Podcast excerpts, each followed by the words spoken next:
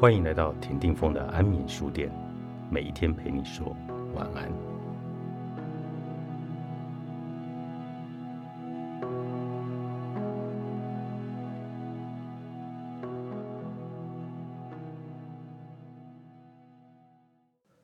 别把错误的行为误解为爱的表现。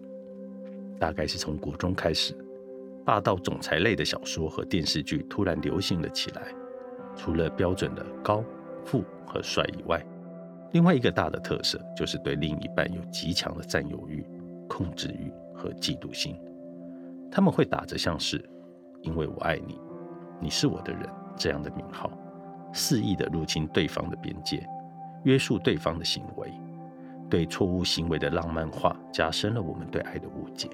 说着爱你，却限制你和朋友之间的正常来往；说着爱你，却不让你做自己喜欢做的事。说着爱你，却常常让你感觉如履薄冰，似乎连基本的自由都受到了威胁。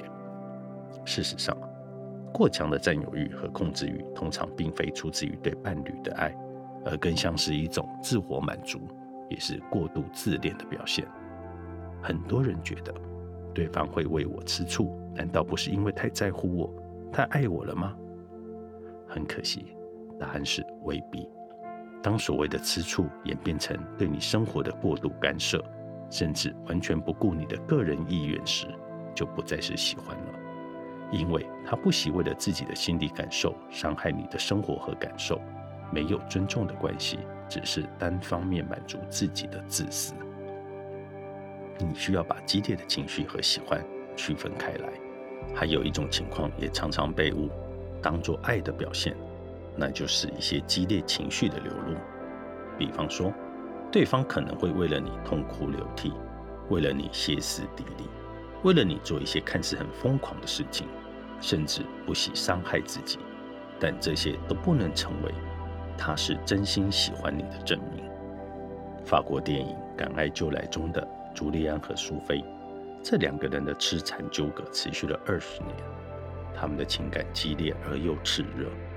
可以为了对方做任何事，但不代表他们懂得什么是爱。那种激烈的、失控的情绪灼伤了他人、对方和自己，使得两人未能走向更好的结局。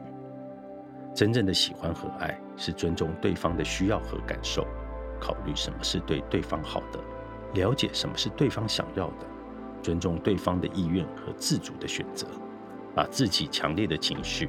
宣泄给了对方，只是自己需要自己而已。每个人都会自私，但因为喜欢，我们会努力寻求双赢。越是喜欢，会更倾向选择把对方的利益放在自己的利益之前。所有关系中都一定存在着需要妥协的时刻，心甘情愿妥协的时刻，就是双方确认喜欢存在的时刻。长大以后就会变好吗？Know Yourself 主创们，祝金周刊出版发行。